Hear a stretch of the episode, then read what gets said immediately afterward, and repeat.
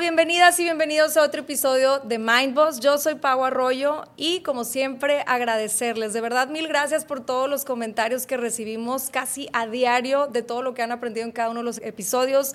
Gracias por sus reseñas, todas las estrellitas que nos dejan. Esto nos permite seguir compartiendo en este gran espacio para que todas y todos aprendamos mucho y también para ser maestros en esta vida. Y bueno, pues antes que nada también recordarles que seguimos con el reto 30 días de manifestación activo y todos los cursos y retos que vienen en www.pauarroyo.com.mx. Bueno, para el episodio de hoy estoy muy emocionada de tener a un gran invitado que ya tenía mucho tiempo de querer tener aquí en Mindboss más hasta este momento se dio la oportunidad y estoy muy agradecida de que se haya dado porque sé que tiene mucho contenido de valor que compartirnos. Y fue hace cuatro años aproximadamente que me invitaron a un retiro de un día en un spa aquí en Monterrey que se llama, bueno, en Allende, que se llama ICANN. Y ahí fue donde conocí al doctor, a quien nos acompaña el día de hoy. Eh, y de verdad quedé impresionada con la manera en que transmitía su conocimiento, del tema que vamos a estar platicando hoy. Él es médico de profesión y a sus 38 años, tras una crisis familiar, descubre el mundo de la no dualidad. Y fue así como emprendió un largo viaje de introspección, el cual lo llevó a hoy ser uno de los instructores de mindfulness más reconocidos. El doctor Javier Gutiérrez Ornelas. Doctor, bienvenido a Mindfulness. Hola, hola Pau, gracias por la invitación. Al contrario, muchas gracias por aceptar. ¿Sí te acuerdas esa vez que diste la plática en, el ICANN? Digo, sí, claro. Sí, de miles que das casi todos los días. Sí, claro, sí, sí, como no, no, fue una, una experiencia muy padre. Eh, las personas muy interesadas en el tema, sí recuerdo ya, ya como dices, ya hace, hace tiempo ya de eso.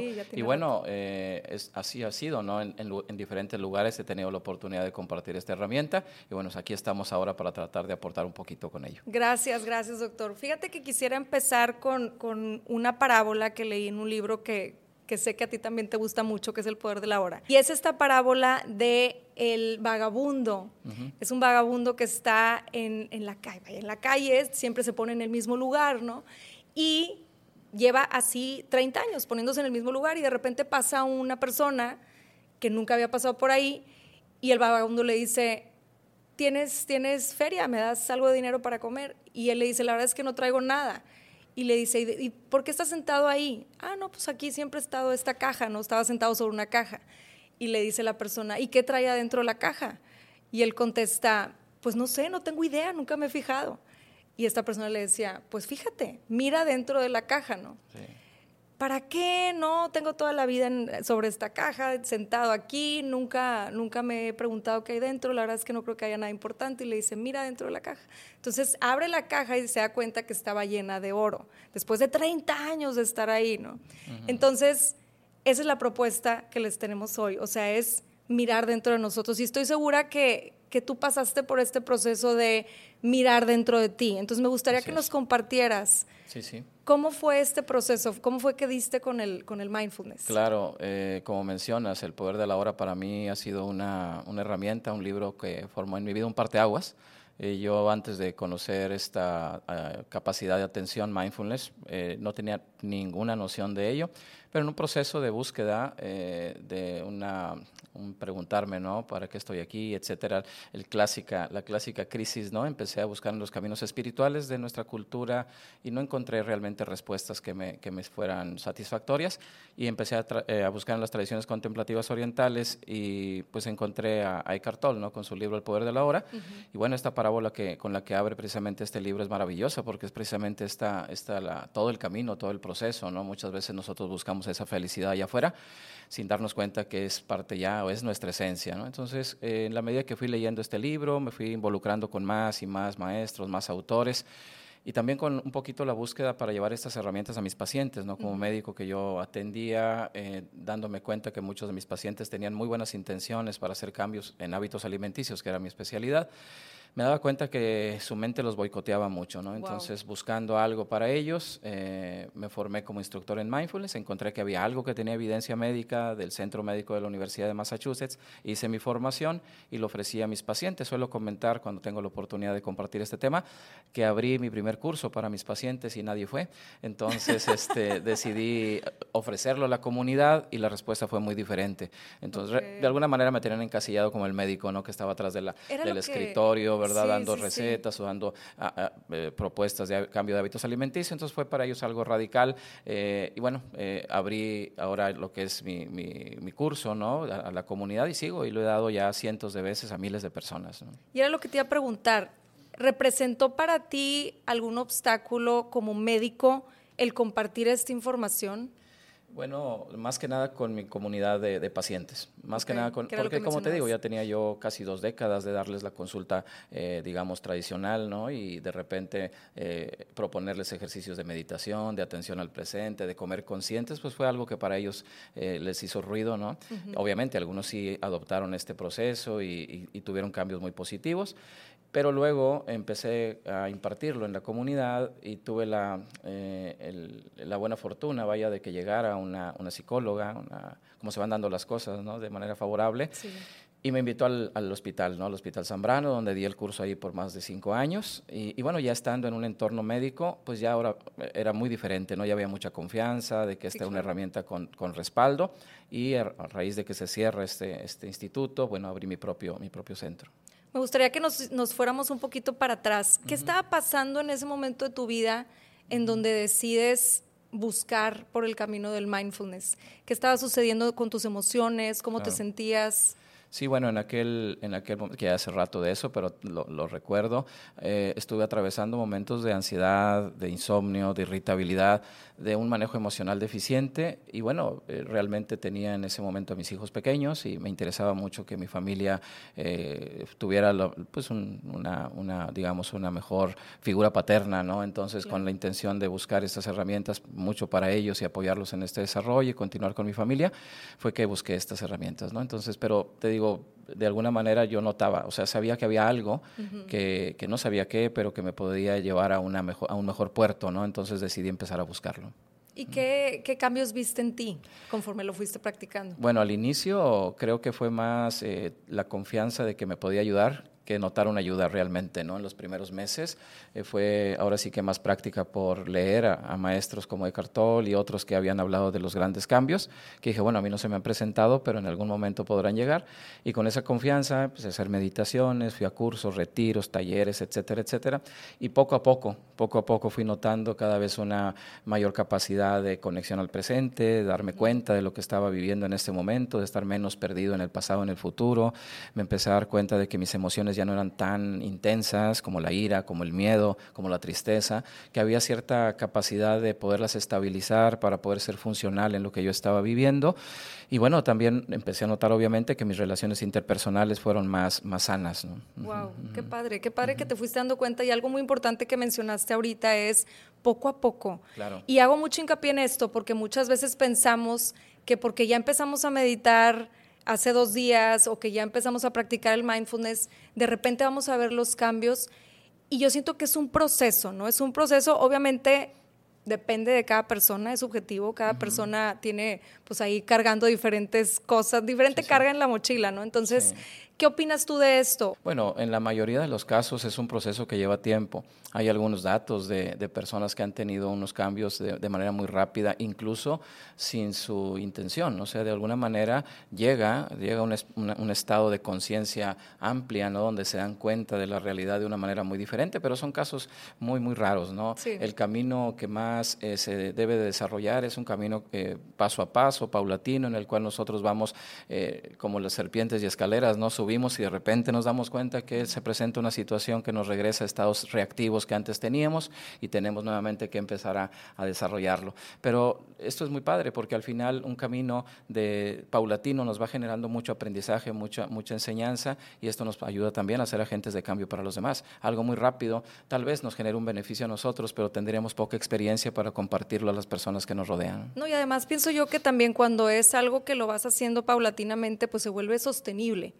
Se va haciendo un estilo de vida. Exacto, y, y, a nivel cerebro, pues estás entrenando a que sea algo que sea duradero también, ¿no? Sí, sí, sí. Ahora, eh, si nos puedes platicar para las personas que no saben, ¿qué es el mindfulness? Sí, claro, el mindfulness es una capacidad de atención, es una capacidad que tiene nuestro cerebro de estar plenamente enfocados en el momento presente, no solo dándonos cuenta de lo exterior a nosotros, sino también de cómo nos sentimos en ese momento. Esto es cómo nos estamos sintiendo física, eh, cognitiva y emocionalmente. Esta capacidad de estar plenamente presentes, que se le llama en las tradiciones contemplativas orientales como la atención correcta, nos permite a nosotros estados de autorregulación.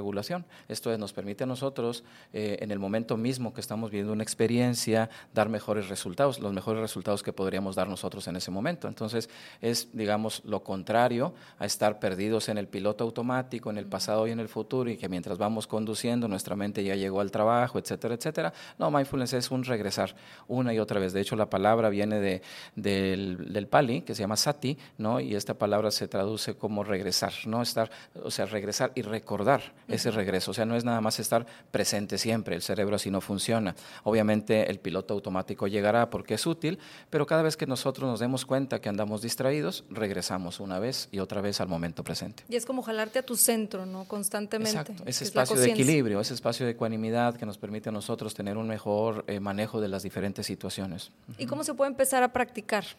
Bueno, eh, la práctica, yo le comento también mucho a las personas que tiene que ser, como le hemos ido comentando, paulatina. Eh, con 20 minutos diarios de, prácticas eh, se dividen en dos grupos, ¿no? Prácticas informales, que es llevar atención a una actividad cotidiana con total conciencia, enfocándose en el momento presente. Si estamos cepillándonos los dientes, llevar toda la atención a la experiencia del cepillado dental, si estamos caminando, toda la, toda la atención a la experiencia de caminar, pero además ejercicios de respiración, de atención al cuerpo, incluso algunos ejercicios de yoga o tai chi, si los hacemos con total atención, no mecanizados, sino dándonos cuenta de cada postura, estamos desarrollando esta capacidad. Entonces yo le, yo le comento a las personas, tenemos que irnos de menos a más, porque a veces obviamente la necesidad es mucha.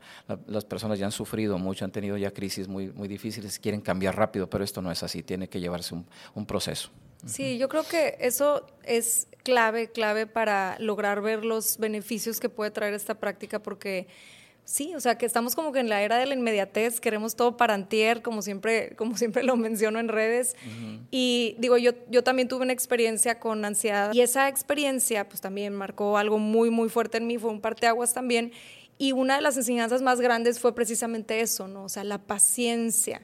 La paciencia en cuanto a lo que quieres integrar en tu vida, los cambios que quieres ir viendo, no se van a ver de, una, de, una, de la noche a la mañana.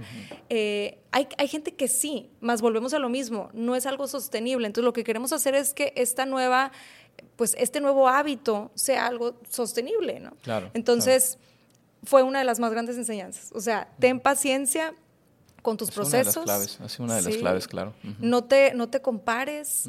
Bueno, al menos pienso yo que este también fue una, una gran lección, el, el, no comparar mi proceso con el de nadie más, porque volteaba alrededor y, decía, es que porque esta persona, eh, no sé, le dio un ataque nada más de pánico y no le volvió a dar nada, y yo estoy todos los días con estos ataques de pánico, de ansiedad. Entonces, el, el, también no comparar mi proceso eso fue algo que me ayudó mucho. Y para mí, la, la práctica de la meditación me ha hecho regresar mucho a mi esencia.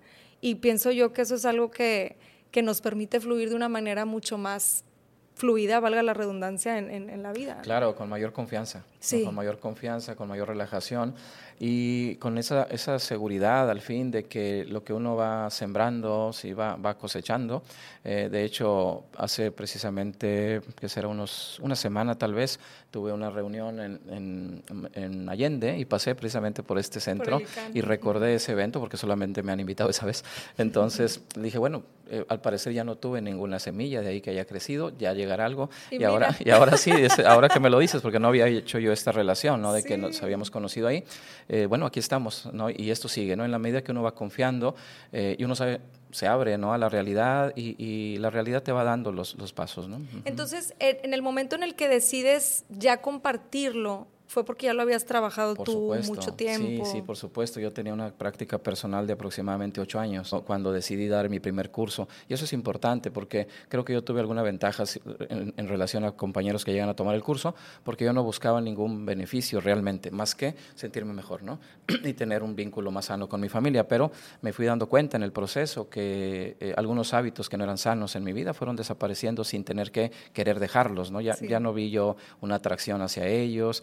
Eh, me empecé a involucrar ya en unas actividades que sentía que eran de más aportación para mí y los demás. Entonces fue un proceso natural. Pero cuando nosotros decimos, quiero llegar a esto porque quiero terminar con mi pánico, se vuelve una carga más pesada. ¿no? Entonces yo creo que uno de los, de los eh, mensajeros más importantes son las, es la adversidad. ¿no? Entonces la adversidad nos lleva ahí. Y como yo les digo a, los, a las personas que toman el curso, le digo, a veces puede seguir el pánico, pero tenemos muchas más herramientas para poderlo trabajar. ¿no? Fíjate que ahorita que mencionaste eso, yo hablo mucho del enfoque mental. Y, y cuando yo empecé a compartir todo este rollo de, la meditación y todo lo que yo estaba viviendo, ¿no? Yo me daba cuenta que, que algo que sucedía es que las personas que se acercaban a mí para, para por ejemplo, con, con los temas de ansiedad o depresión, que querían también explorar esta, esta alternativa de, de, la meditación, de la atención plena, yo notaba esa urgencia, ¿no? De ya alguien quíteme esto, cúremelo.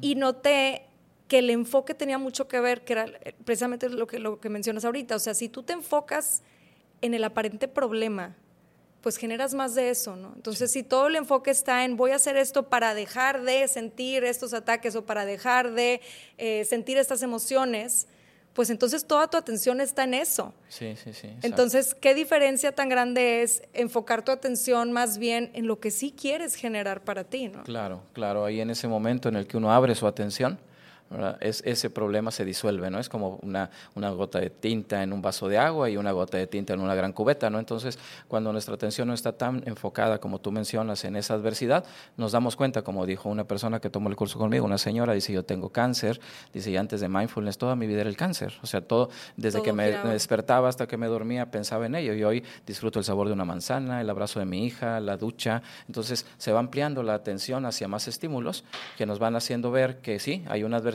hay que atenderla, pero hay muchas más cosas que podemos disfrutar y, agradecer. Exacto, y que se expande más en, eso en lo que nos estamos enfocando. Ahorita que mencionabas esto de la manzana, etcétera, entonces el mindfulness tiene que ver mucho con con conectar con nuestros sentidos? Sí, definitivamente. La, vía más directa al presente es el cuerpo y el cuerpo de una manera obviamente en la que se conecta es con sus sentidos. De esa manera nos anclamos en el momento presente, pero algo muy importante, Pablo, menciono porque a veces se pasa por alto, mindfulness no es disfrutar precisamente. O sea, a veces estamos viviendo una situación desagradable donde el estímulo es, es incómodo, pero si estamos plenamente conscientes de ello, podemos estabilizarnos. Entonces, aunque es una experiencia desagradable para nosotros, incluso dañina, si sabemos estar plenos en ella, podemos aprender y seguir adelante con nuestra vida, ¿no? Porque a veces se genera ese, ese cliché o esa relación en que es disfrutar el presente. Y a veces si nos toca una comida que el sabor no nos agrada, pero de alguna manera tenemos hambre, la queremos consumir, lo que sea, sabremos que ese sabor, aunque es desagradable, estamos plenamente en él, ¿no?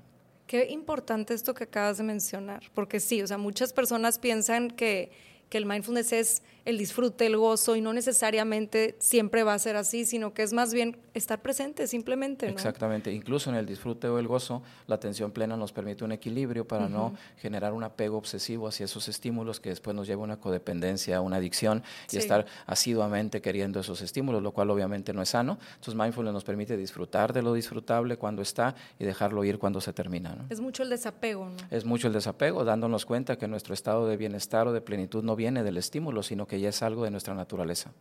Ahora, cuando di la introducción, este, y tú mencionas mucho esto de la no dualidad, ¿Nos puedes platicar un poquito sobre qué es esto de la no dualidad? Sí, claro, es todo un tema, ¿no? Es toda una filosofía eh, y parte del hecho de que realmente en, la, esencia nuestra no es la personalidad que ahorita estamos nosotros obviamente representando, que es una parte, digamos, relativa de nuestra realidad última. La realidad última es la conciencia, es una, una, una energía, por decirlo así, una realidad primordial de donde surge todo, ¿no? Entonces, en el momento que todo surge como lo conocemos, vemos separados las, las personas, los objetos, los sonidos y demás como si fueran entes, ¿no? Eh, eh, objetos, cuando la realidad no es así. Lo vemos así porque nuestro cerebro así lo interpreta, pero la realidad última es que todo está interconectado ¿sí? y que es la conciencia, nuestra realidad que está ahí, esa esencia ¿no? con la que mindfulness nos lleva a conectarnos con ella una y otra vez y nos va permitiendo a nosotros irnos desapegando de ese ego y de esa separación, lo que nos da una calidad de vida mucho mejor. ¿no?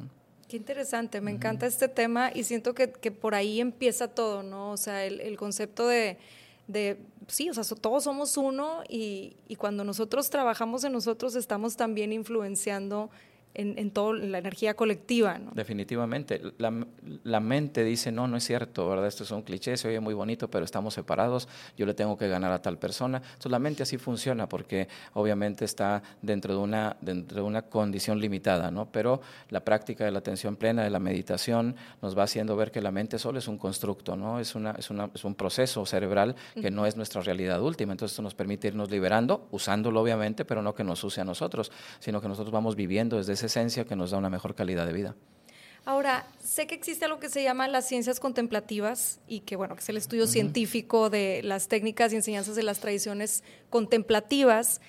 y, y, sé que actualmente se está postulando como uno de los campos de conocimiento e investigación en neurociencias más importantes de, estos tiempos, ¿no? Sí. ¿Qué nos puedes platicar sobre eso? Sí, bueno, eh, es, cierto, estas ciencias contemplativas, que es esa interacción entre las tradiciones contemplativas orientales, algunas de ellas, como el budismo, ¿no? que es los que más han contribuido, y los neurocientíficos, sobre todo en Estados Unidos, Europa, que han, de alguna manera ellos o este grupo de, de científicos que en su juventud migraron a conocer estas tradiciones, encontraron mucho beneficio en ellas, y a partir de ciertos cambios históricos o situaciones históricas como la migración de muchos monjes hacia, hacia Europa y Estados Unidos pues, permitió esta, esta investigación. Y hoy se ha visto que la meditación, la, la compasión, etcétera, generan grandes beneficios al ser humano. ¿no? Entonces, eh, la apertura a partir de los estudios de, perdón, del Dalai Lama, Francisco Varela, eh, permitieron que se pudiera estudiar el cerebro de los meditadores y encontraron grandes descubrimientos. Y hoy en día, obviamente, está, está en boga. Está impresionante todo lo que se ha descubierto, Matthew Ricard, todos los estudios que se han hecho. Entonces, para mí eso es como un, ok, aquí están las pruebas para la gente que es bien racional, ¿no? De que, a ver, yo necesito pruebas científicas, etcétera Ahí están las pruebas, se han hecho muchos estudios que demuestran todos los beneficios que pueden traer estas, estas prácticas, ¿no? Ahora, ¿qué hace el mindfulness en el cerebro? ¿Qué es lo que sucede? Bueno, la atención plena genera una gran cantidad, gran cantidad de cambios. Por ejemplo, eh, nos ayuda en la reconexión neuronal, o sea, hay reconexión neuronal, hay zonas del cerebro para nuestro bienestar que se fortalecen, zonas de nuestro cerebro que nos llevan a, situaciones reactivas o irritabilidad que se debilitan. Eh, por ejemplo, algunos de los cambios que se van desarrollando es que en la medida que vamos estando presentes, la, una zona del cerebro, la corteza prefrontal izquierda, que es donde modulamos las emociones, se va fortaleciendo, el sistema límbico, sobre todo la amígdala cerebral, va perdiendo reactividad, entonces esto hace que nuestras emociones sean menos intensas y cuando éstas se, se detonan ante, una, ante un estímulo, zonas de nuestro cerebro permiten que las podamos regular. Eh, hay otra, por ejemplo, zona del cerebro relacionada con el control de los impulsos, que en la medida que nosotros practicamos nuestra atención plena, se fortalece y tenemos mayor capacidad de no dejarnos llevar por todo lo que llama nuestra atención. Podemos estar con ese impulso de una manera más estable para que se disuelva y no tener que generar esta acción y esto ayuda mucho en procesos, por ejemplo, de adicciones. ¿no?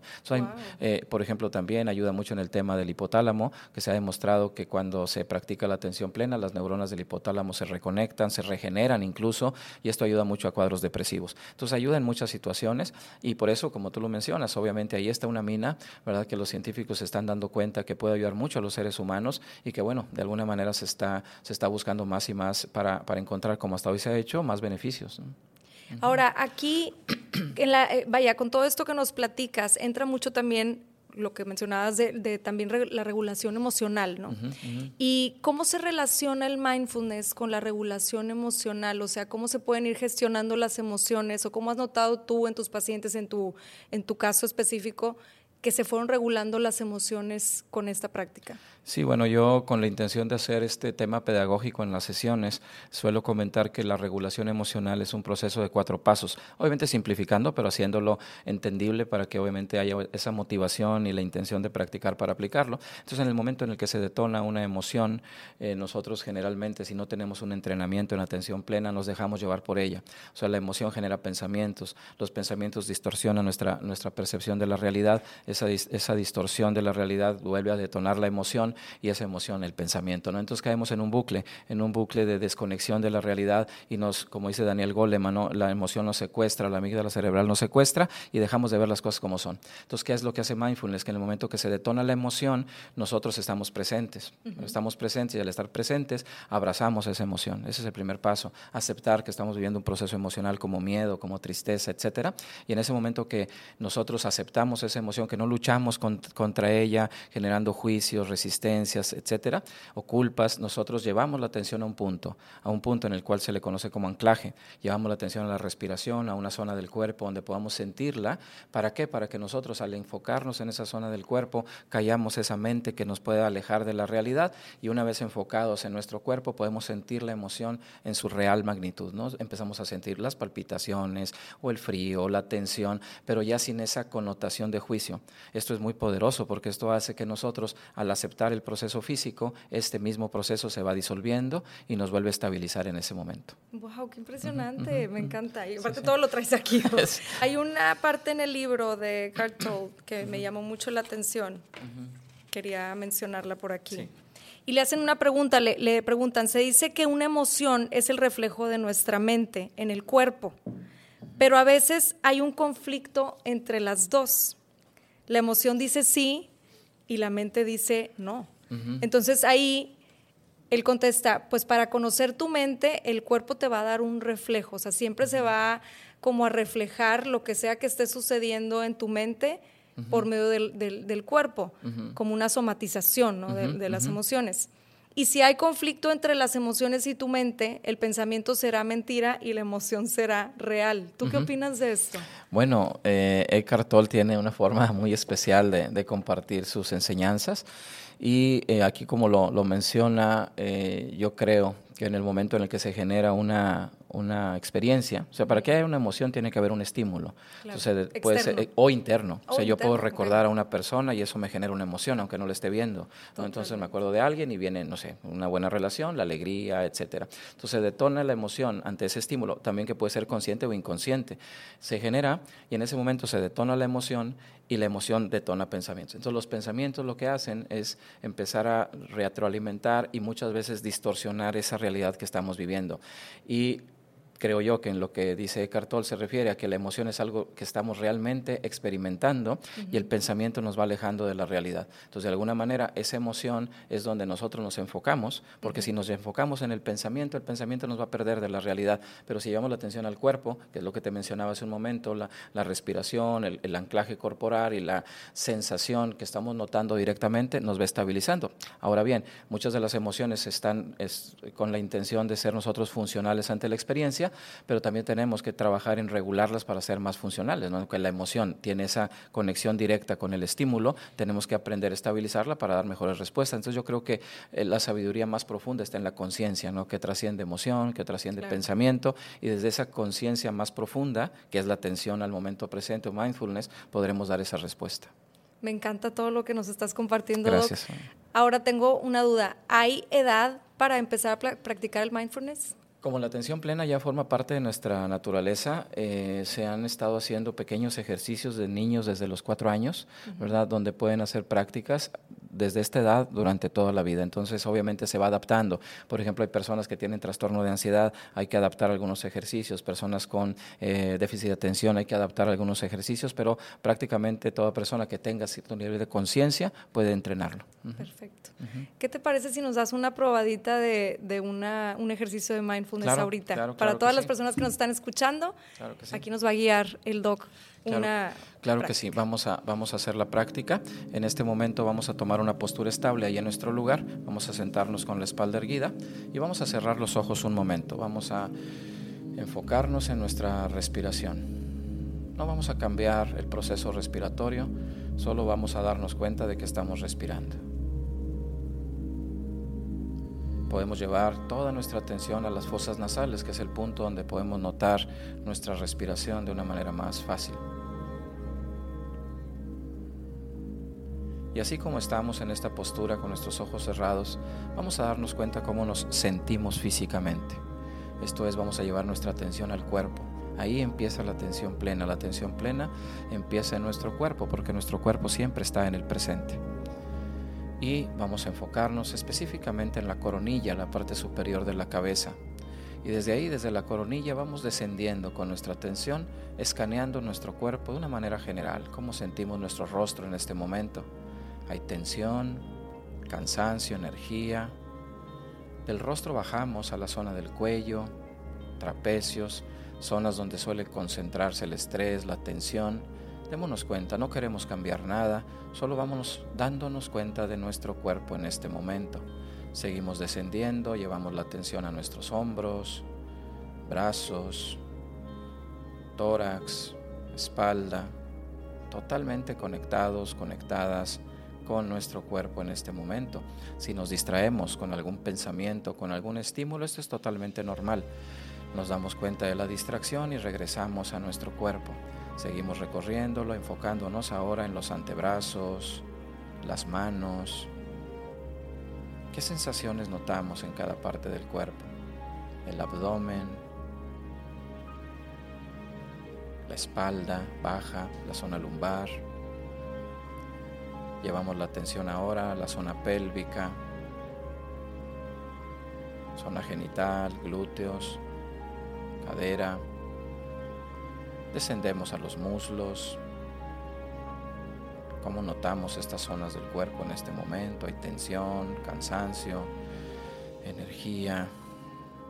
Pasamos ahora a la zona de las rodillas, articulaciones muy sensibles, complejas. ¿Cómo las notamos en este momento? Para bajar ahora a las piernas, toda nuestra atención a las piernas, pantorrillas, espinillas, hasta llegar a los tobillos, las articulaciones de los tobillos, y llegar ahora a nuestros pies, dándonos cuenta de cómo sentimos nuestros pies en este momento. Toda nuestra atención en nuestro cuerpo, aceptando zonas de tensión, incluso de dolor. Y ya que hemos recorrido nuestro cuerpo, vamos a regresar la atención a la respiración un momento y vamos abriendo nuestros ojos, saliendo de esta breve práctica de conexión a nuestro cuerpo. Muy bien, gracias. Wow, me encantó. Fíjate que me di cuenta de cómo a veces traemos tensión y no te das cuenta hasta que haces esta práctica. Y, y por supuesto sirve mucho para como desconectarte de todo lo exterior y estar simplemente en ti, ¿no? Así es. Como agradeciendo cada parte de tu cuerpo, estar consciente de... Exacto, para después regresar, ¿no? regresar al, mundo con una mejor calidad, ¿no? Sí. Y obviamente, como tú mencionas, notamos zonas del cuerpo que nos están avisando que algo no está bien, pero como estamos tan lejos de ella, perdidos en nuestra mente, no lo notamos. Entonces, este ejercicio es un regreso a casa, como le llaman también algunos maestros, es regresar a casa, a nuestra casa del cuerpo, para poderlo atender, ¿no? De una mejor manera. Me encanta. Muchísimas gracias, doctor. Gracias, por estar aquí, por compartirnos todo lo que, lo que estuvimos platicando el día de hoy. Sé que va a ayudar a muchísima gente a comprender más qué es el mindfulness, porque esta práctica es ahorita un boom, porque de verdad que sirve muchísimo, tiene muchos beneficios. Practíquenla, hagan esta meditación, ahí la van a tener en Mindfulness, la pueden hacer muchas veces. Y bueno, un último mensaje que quieras darle a toda la gente que nos escucha. Eh, bueno, pues más que nada que lo que tú mencionaste, ¿no? La parábola del, de la persona que pedía riqueza exterior teniendo riqueza interior. Es importante, obviamente, tener un, sustento, tener recursos, eh, esto es, indispensable, pero que no sea en detrimento de nuestro desarrollo interior, porque de otra manera no tendremos equilibrio. Podemos crecer mucho afuera, pero si no crecemos dentro de nosotros, ese desequilibrio terminará derribándonos. Entonces, en la medida que trabajemos nosotros en esa capacidad del momento presente, podremos crecer afuera de una manera sana. Totalmente de acuerdo. Gracias. Doctor, compártenos por favor tus redes, donde te pueden encontrar, cualquier otra cosa que quieras compartir. Eh, sí, bueno, en, Facebook estoy en Mindfulness Monterrey, así me pueden encontrar, se llama mi centro, Centro Mindfulness Monterrey, y mi página web es www.mindfulnessmonterrey.com. Perfecto, pues ahí lo tienen, ahí pueden encontrar al doctor Javier Gutiérrez Ornelas y para tener más información sobre todo lo que, lo que él comparte. Gracias y también les recuerdo que pueden encontrar todo, eh, todo lo que comparto también en mis redes, arroba Pau Arroyo MX, y están los cursos y los retos que les mencioné al principio en www.pauarroyo.com.mx. Gracias por acompañarnos, gracias nuevamente doctor, y, los, y las espero en otro episodio de Mindboss.